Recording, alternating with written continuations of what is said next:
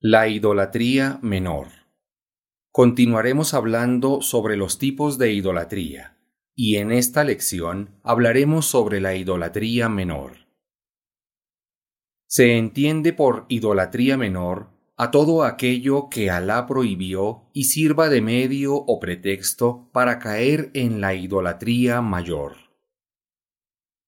El Corán y la Sunna se han referido a este asunto como idolatría.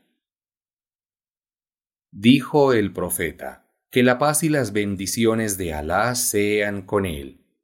Lo que más temo por ustedes es la idolatría menor. Le preguntaron, ¿cuál es la idolatría menor, oh mensajero de Alá? Dijo, es el riyá, la ostentación y agregó, en el día del juicio, Alá dirá a aquellos que buscaban la ostentación, vayan donde aquellos por los que realizaron buenas obras, y vean si pueden recibir recompensa de ellos.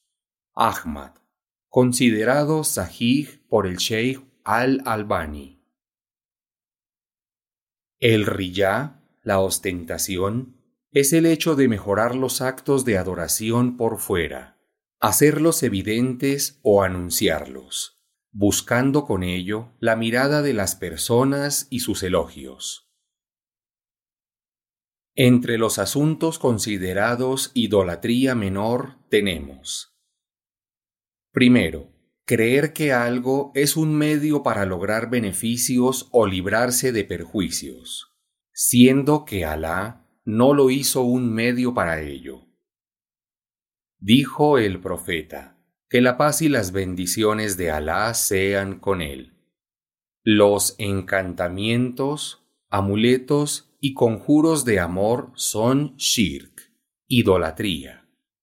Abu Daud, considerado sahih por el Sheikh al-Albani. Los ruká, encantamientos mencionados en el hadiz se refiere a todos aquellos actos en los que se balbuceen palabras incomprensibles o estén basados en la idolatría. Los tamaim, amuletos, son todos aquellos objetos que utiliza la persona para evitar el mal de ojo y otros asuntos.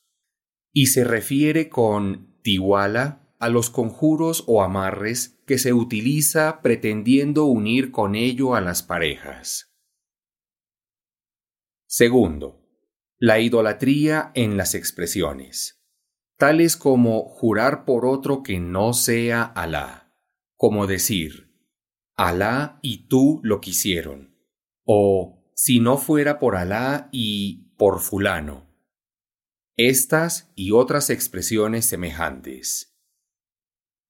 Dijo el profeta, que la paz y las bendiciones de Alá sean con él. Quien jure por algo diferente a Alá habrá caído en incredulidad e idolatría. Tirmidhi, considerado sahih por el Sheikh al-Albani. Y dijo también el profeta, que la paz y las bendiciones de Alá sean con él. No digan, Así lo quiso Alá y fulano. Digan más bien, así lo quiso Alá. Y luego quiso fulano. Abu Daud, An-Nasai, considerado sahih por el Sheikh al-Albani.